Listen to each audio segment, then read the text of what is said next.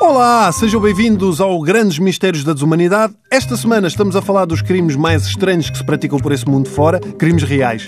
Tudo aquilo que nós falamos aqui é verdade. Estes crimes são reais e alguns existem em Portugal, como os ladrões de areia, dos quais falámos ontem, por exemplo.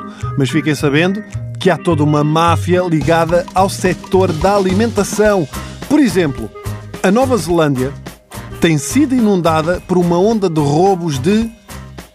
Preparem-se abacates. Após dois anos de más colheitas e a crescente exportação, a Nova Zelândia entrou em quebra, o que fez com que um abacate pudesse custar cerca de 3,5 euros. 3 euros e meio, mesmo preço que meia grama de AX. E dá menos moca o abacate, atenção. Qualquer dia começamos a ver tipos a venderem abacate exatamente como outros vendem AX, não é? Embora a, a venda se processe do mesmo modo, só que em vez de ser no bairro alto, era vendido junto à porta de restaurantes vegetarianos ou em festivais de yoga. Chaval, queres comprar? Faço-te um bom preço, não vais encontrar melhor. É alto abacate, mano!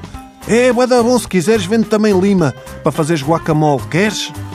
Chegou a um nível que há produtores a perderem 70 mil euros em abacates devido aos assaltos. Os produtores têm agora que investir em câmaras de segurança e homens armados que ficam ali o dia todo olhar para abacates.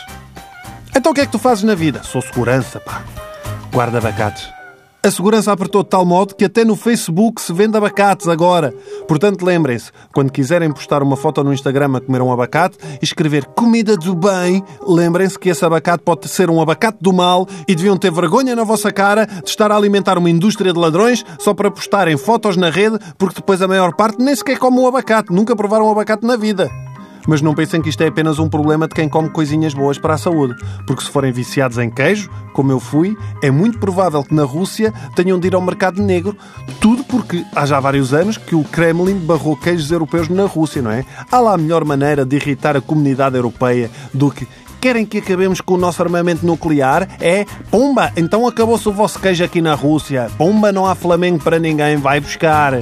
O problema é que os russos são péssimos a fazer queijo, de tal modo que queijo na Rússia não leva leite da vaca, mas sim leite materno da mãe da Putin. Todo o queijo da Rússia é queijo Putin. Temos queijo da ilha da Putin, que temos queijo Flaputin, temos queijo do Putin Carré. Estou a gozar.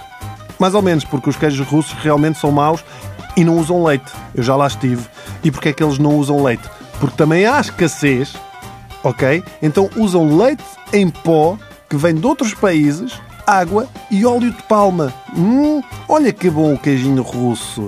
Por isso, há o mercado negro do queijo. E se forem à Rússia e não souberem, não há problema nenhum. É só seguir o cheiro.